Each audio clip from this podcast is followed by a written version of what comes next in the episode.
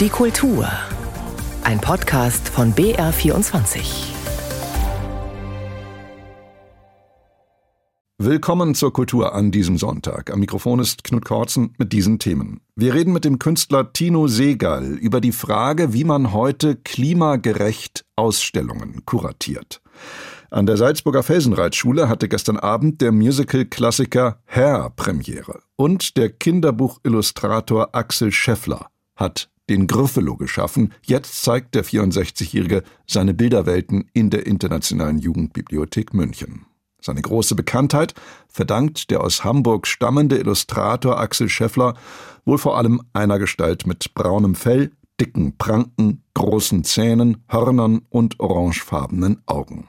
Seit 1999 stapft dieser Griffelo, erfunden von der britischen Kinderbuchautorin Julia Donaldson und eben Axel Scheffler, durch die Kinderzimmer und wird dabei von einer kleinen listigen Maus gekonnt in die Schranken gewiesen. Ein wenig erinnert dieser Griffelo an jene wilden Kerle, die Morris Sandock in seinem Kinderbuchklassiker Wo die wilden Kerle wohnen schuf.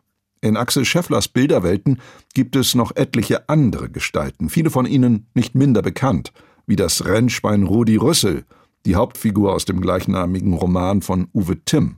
Die Internationale Jugendbibliothek in München widmet Axel Scheffler jetzt eine umfangreiche Ausstellung. Nils Beindger hat sie sich angesehen und mit dem Künstler gesprochen.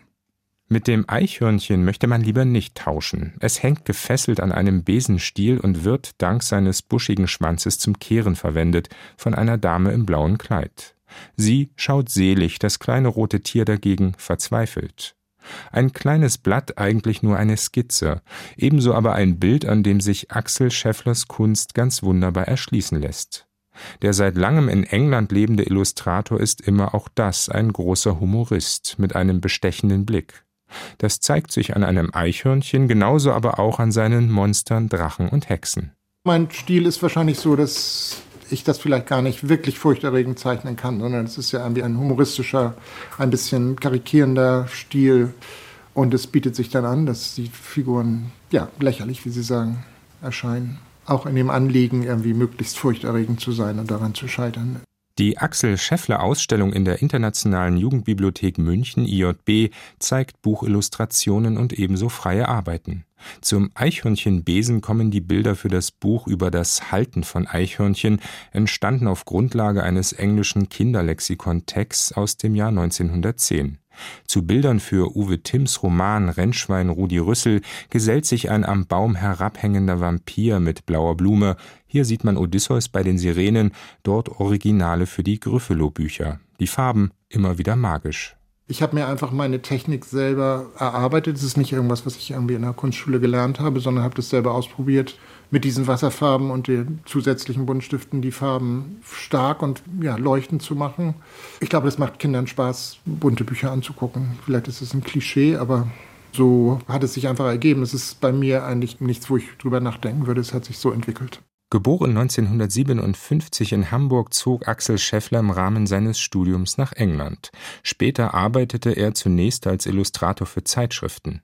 1988 erschien das erste Illustrierte, vier Jahre später das erste Bilderbuch Hey Duda zusammen mit John Blake, auch davon gibt es in der IJB schöne Originale zu sehen.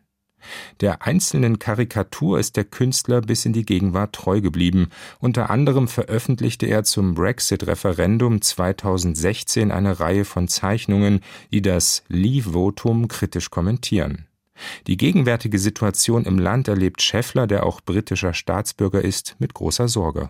Wie viele Gesellschaften, wie die amerikanische, wie die französische, wie die deutsche, gibt es eine größere Spaltung. Also der, der mittlere Grund, wo man sich vereinigen konnte und die gleichen Ansichten hatte, hat sich so ein bisschen aufgelöst. Und in England ist es eigentlich ganz extrem gewesen. Der Kampf um den Brexit war sehr hart und die Fronten sind immer noch und immer mehr verhärtet zwischen verschiedenen politischen Richtungen. Und das ist einfach keine schöne Entwicklung und bedroht wahrscheinlich den Zusammenhalt unserer Gesellschaften mehr und mehr.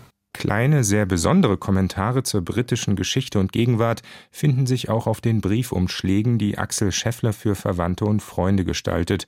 Für ihn ein eigenes Sujet, in der Münchner Ausstellung auch mit einer eigenen Vitrine bedacht. Da geht König George I. mit einem Hund spazieren, dort wacht Britannia über die Meere, da schließlich kreisen Planeten über das Kuvert und die Briefmarken der britischen Post werden Teil der Bildkomposition.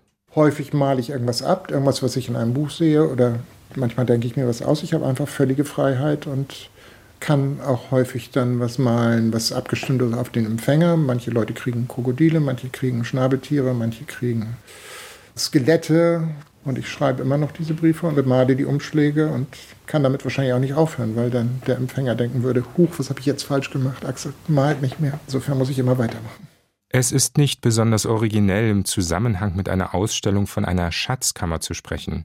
Im Fall der Axel Scheffler Retrospektive in der Münchner Blutenburg gilt das aber gerade, nicht nur der Umschläge der kleinen selbstgebastelten Objekte und der vielen freien Arbeiten wegen. Der Künstler schaut mit so großer Freude auf die Welt und gibt sie weiter mit seinen Figuren, Tieren und Menschen. Genauso mit den Farben, mit denen er Bild für Bild erzählt. Ein großes Leuchten. Nils Beindker berichtete über die neue Ausstellung Axel Scheffler Bilderwelten für Groß und Klein in der Internationalen Jugendbibliothek in der Blutenburg in München. Sie hören BR24, die Kultur. This is so contemporary. So hieß die performative Installation, die von ihm sogenannte konstruierte Situation, mit welcher der Künstler Tino Segal 2005 den deutschen Pavillon auf der Biennale in Venedig bespielte. Und This is so contemporary, das ist so zeitgenössisch, so gegenwärtig, so zeitgemäß auch, das eben wird man auch sagen müssen zu der Überzeugung des vielfach ausgezeichneten Tino Segal als international gefragter Künstler und Kurator seit Jahr und Tag schon kein Flugzeug mehr zu besteigen. Muss er etwa nach Asien oder in die Vereinigten Staaten fahren, dann nimmt er eben das Schiff oder er reist mit dem Zug. Über klimagerechtes Kuratieren spricht Tino Segal an diesem Sonntag in der Evangelischen Akademie Tutzing und ich hatte Gelegenheit, vor der Sendung mit ihm zu sprechen. Stellt sie das, was ich eben beschrieben habe, also konsequent auf seinen eigenen CO2-Abdruck, seinen ökologischen Fußabdruck zu achten, nicht vor enorme Herausforderungen? Jein, also erstmal war es halt so, ich bin in einer Industriestadt Böblingen-Sindelfingen aufgewachsen als Teenager und da wurden halt viele Autos und viele Computer hergestellt und ich habe mich einfach in so einer Art Selbstexperiment gefragt, okay, wie kann ich an Gesellschaft teilnehmen, ohne jetzt Materie umzuwandeln? Und ohne jede Materieumwandlung produziert ja CO2 und das heißt so mein Interesse für Tanz und Gesang, das kam dann wirklich aus dieser eher politischen Fragestellung. Das mutet vielleicht merkwürdig an. Und dann habe ich halt eben diese Arbeiten entwickelt für den Museumsraum, weil der Museumsraum eben Raum ist, Ort ist, an dem man eben Objekte, also umgewandelte Materie erwartet und nicht etwas, was wie Gesang oder Tanz, was sich einfach aufbaut und sofort wieder abbaut, ohne Materieumwandlung. Von daher war das einfach das Experiment und damals so mit ja 18, 20, 22 habe ich jetzt nicht gedacht, dass das jetzt so lange gehen würde und war es einfach erstmal so ein Selbstversuch. Was passiert eigentlich, wenn man halt versucht, möglichst wenig äh, CO2 umzuwandeln mit dem, was man tut? Wo kommt man da eigentlich hin? Und kommt man zum Bayerischen Rundfunk anscheinend irgendwie über 20 Jahre später? Ihre Kunst ist ja eine völlig immaterielle. Sie haben es jetzt eben gerade schon angerissen. Sie arbeiten mit Menschen, mit Museumswärtern zum Beispiel, mit der menschlichen Stimme, Sprache, mit Bewegungen und Interaktionen. Und diese Werke existieren auch nur für die Zeit ihrer Aufführung. Danach verschwinden sie wieder. Sie sind also auch schwerlich zu konservieren. Es dürfen davon noch nicht mal Fotos gemacht werden. Das heißt, es müssen in Ihrem Fall bei Ausstellungen in anderen Erdteilen keine Gemälde, keine Skulpturen oder sonst welche schweren Gegenstände hochversichert aufwendig von A nach B transportiert werden. Sie arbeiten mit den Menschen vor Ort, gleichsam in situ und benötigen dafür auch wirklich nur diese, oder? Ja, genau. Also die Frage ist natürlich immer, wie kommt man da hin? Und das ist natürlich dann auch so eine Gretchenfrage in Bezug auf dieses Selbstexperiment, was ich sozusagen so mit 18 angefangen habe. Ne? Ja. ja, das Selbstexperiment eben möglichst wenig umzuwandeln, das ging dann relativ schnell. Also ich glaube, mit 18, 17 hatte ich die Idee und dann haben sie ja den Deutschen Pavillon 2005 erwähnt. Da war ich dann so, und wie alt war ich da? Ende 20 Also das war schon rasant eigentlich für irgendwas, wo man dachte, ja, ohne Dokumentation, ohne Objekte im Kunstbereich, das müsste eigentlich schwierig sein. Aber es war eigentlich das Gegenteil von schwierig, erstaunlicherweise. Da kann ja jetzt jeder seine Schlüsse draus ziehen oder ihre Schlüsse draus ziehen. Und implizit ist das immer auch, diese Fragestellung ist immer da, weil sie wird nie jetzt sozusagen vor sich hergetragen. Also zum Beispiel diese Arbeit, die Sie eingangs erwähnt haben, This is so Contemporary, wo halt drei Museumsaufsichten um die Besucher herum tanzen und eben singen unterschiedlich, immer wieder unterschiedlich, This is so Contemporary, Contemporary, Contemporary, mal, mal flüsternd, mal jubelnd. Das ist halt erstmal auch eine Behauptung, die, wenn man ihr Glauben schenkt, eben auch gewissermaßen herstellt, dass es möglich ist, zeitgenössisch zu sein ohne zeitgenössische Technologie. Also das ist ja so ein Glauben unserer Gesellschaft, vielleicht weiterhin, aber definitiv gewesen, dass zeitgenössisch Sein sich über zeitgenössische Technologie eigentlich herleitet. Hm. Ja, und mein Versuch war, können wir eigentlich zeitgenössisch sein, ohne auf, also im Grunde auf ganz uralte Techniken zurückzugreifen, wie jetzt eben Singen, Tanzen, Sprechen.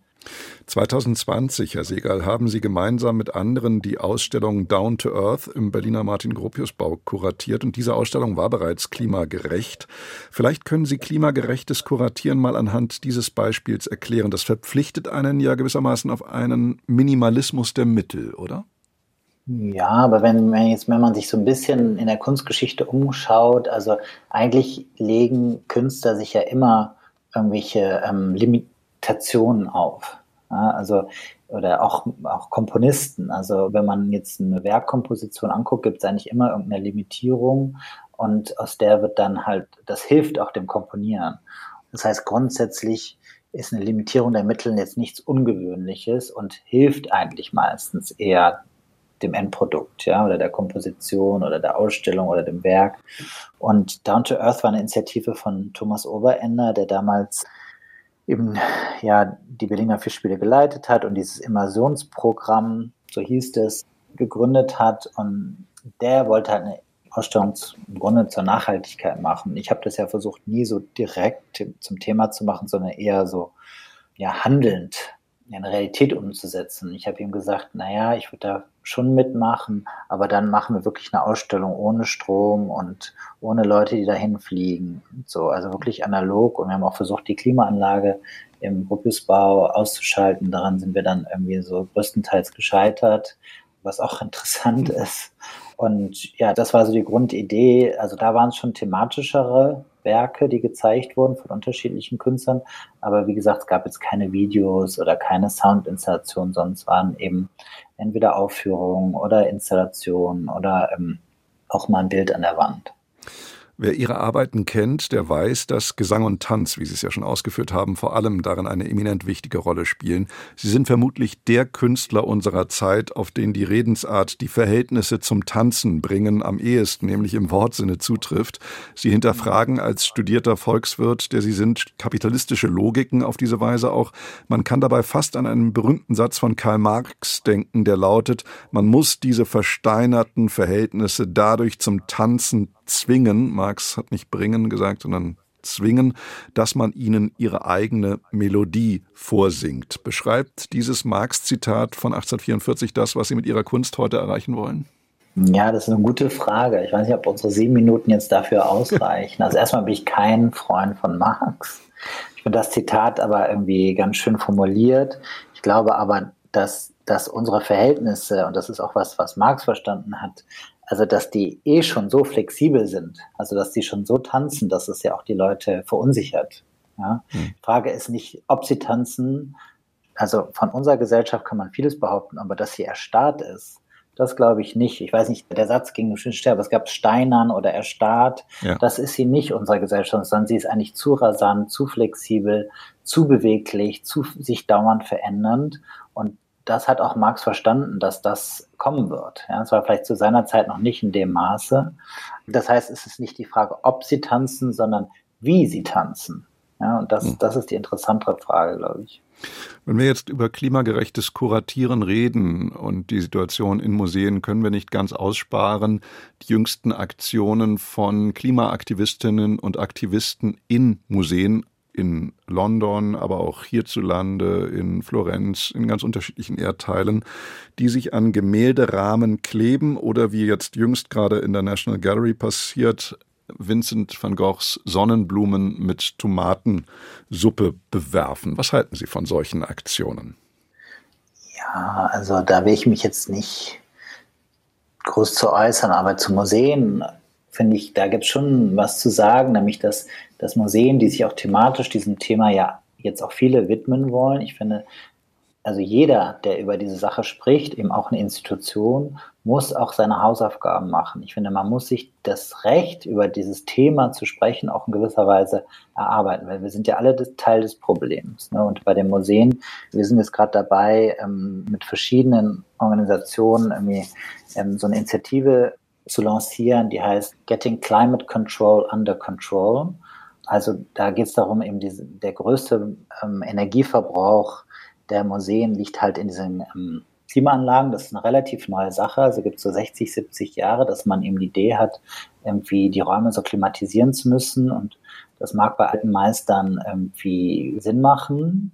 Also das will ich jetzt nicht zur Debatte stellen machen andere, also auch Konservatoren machen das, aber das würde ich mir jetzt nicht rausnehmen. Aber bei zeitgenössischer Kunst, Videos, Installationen, Aufführung, also ist es eigentlich definitiv nicht nötig, irgendwie die Temperatur auf 20 Grad und 50 Prozent Luftfeuchtigkeit, also die Raumatmosphäre auf diese zwei Faktoren irgendwie zu stabilisieren. Und das ist ungefähr zwei Drittel des Energieverbrauchs von Museen.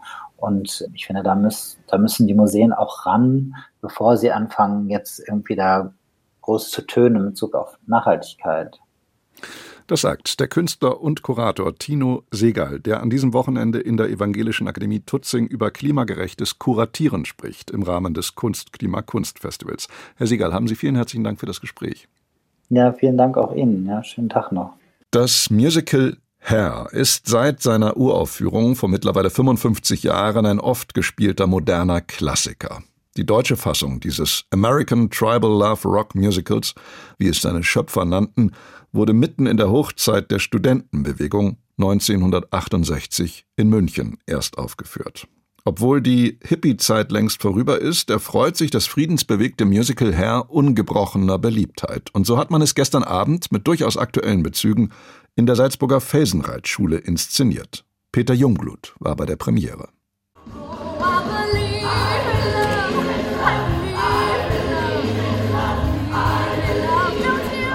Sie nehmen sich die Freiheit. Und wie? Die Freiheit, gegen die sogenannten guten Sitten zu verstoßen, die Freiheit, gegen Putins Angriffskrieg Blumen zu streuen, die Freiheit, für die Liebe in all ihren Erscheinungsformen aufzustehen, die Freiheit, gegen den skandalösen Zustand der Welt anzuschreien. Und die Freiheit, sich zu streiten, zu beschimpfen und zu versöhnen.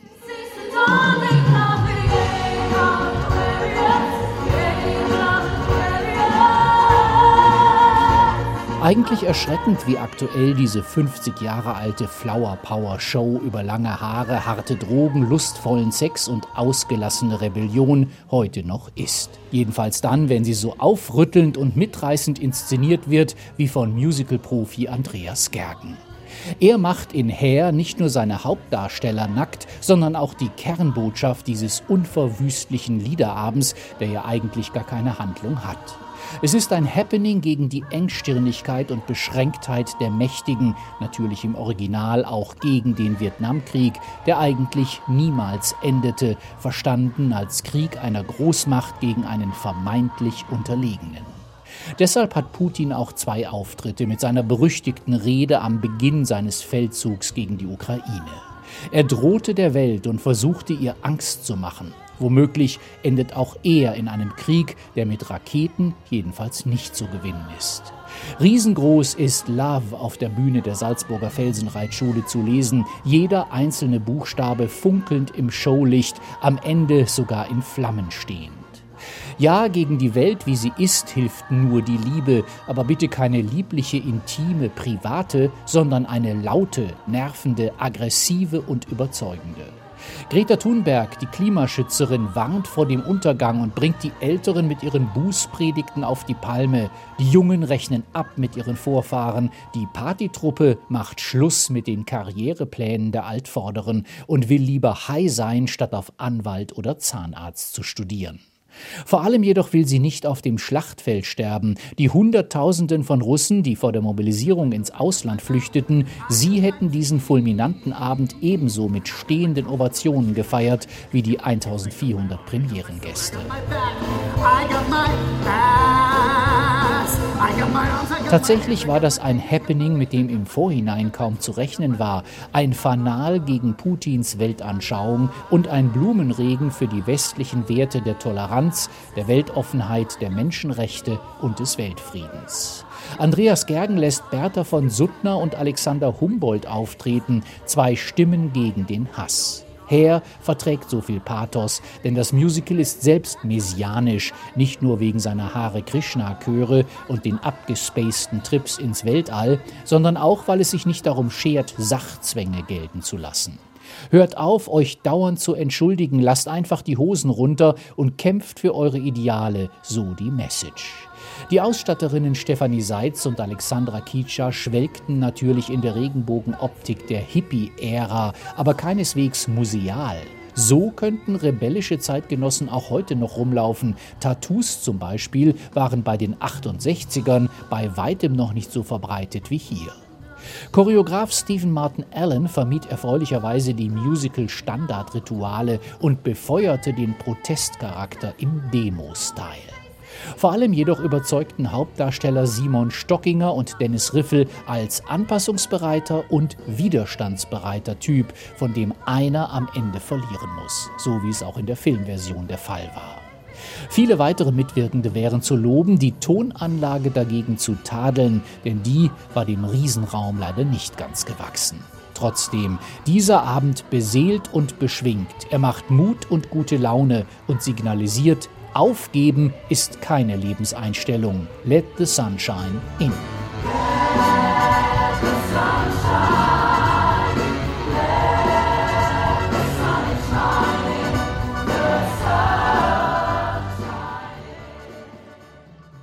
Über die Premiere des Musicals Herr am Salzburger Landestheater in der Felsenreitschule berichtete Peter Jungblut. Das war's von der Kultur. Die Kultur gibt's auch im BR Podcast Center und auf br24.de. Am Mikrofon war Knut Kortzen.